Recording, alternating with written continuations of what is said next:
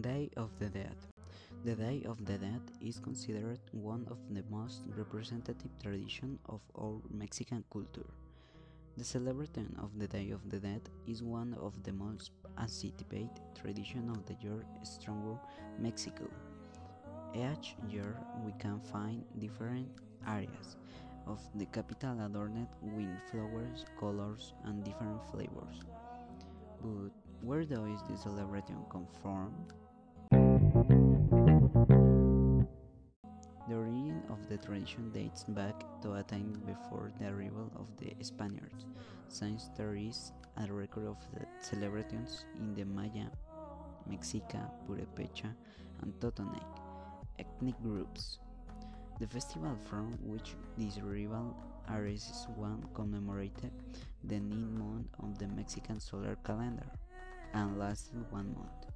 The festivities were presided over goddess Mictecacihuatl, la Dama de la Muerte, and pay tribute to the saved relatives.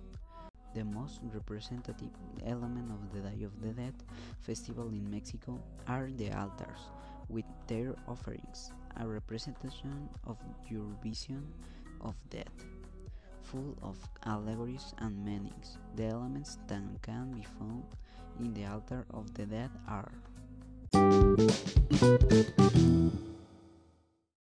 colored shredded paper, food and drinks representative of the deceased, personal items, dead breed, natural weather, flowers, of which the most used is the marigold flower, candles and white candles, and candy skulls.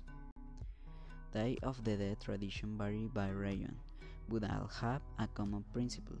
The family gathers to welcome the souls, place the altars of offerings, visit the cemetery and fix the graves, say goodbye to visitors, and sit at the table to share food and interact with those who are still with us. This will be a frank summary of what Day of the Dead means in Jalisco. For my part, is everything. A pleasure to tell you this story. I say goodbye.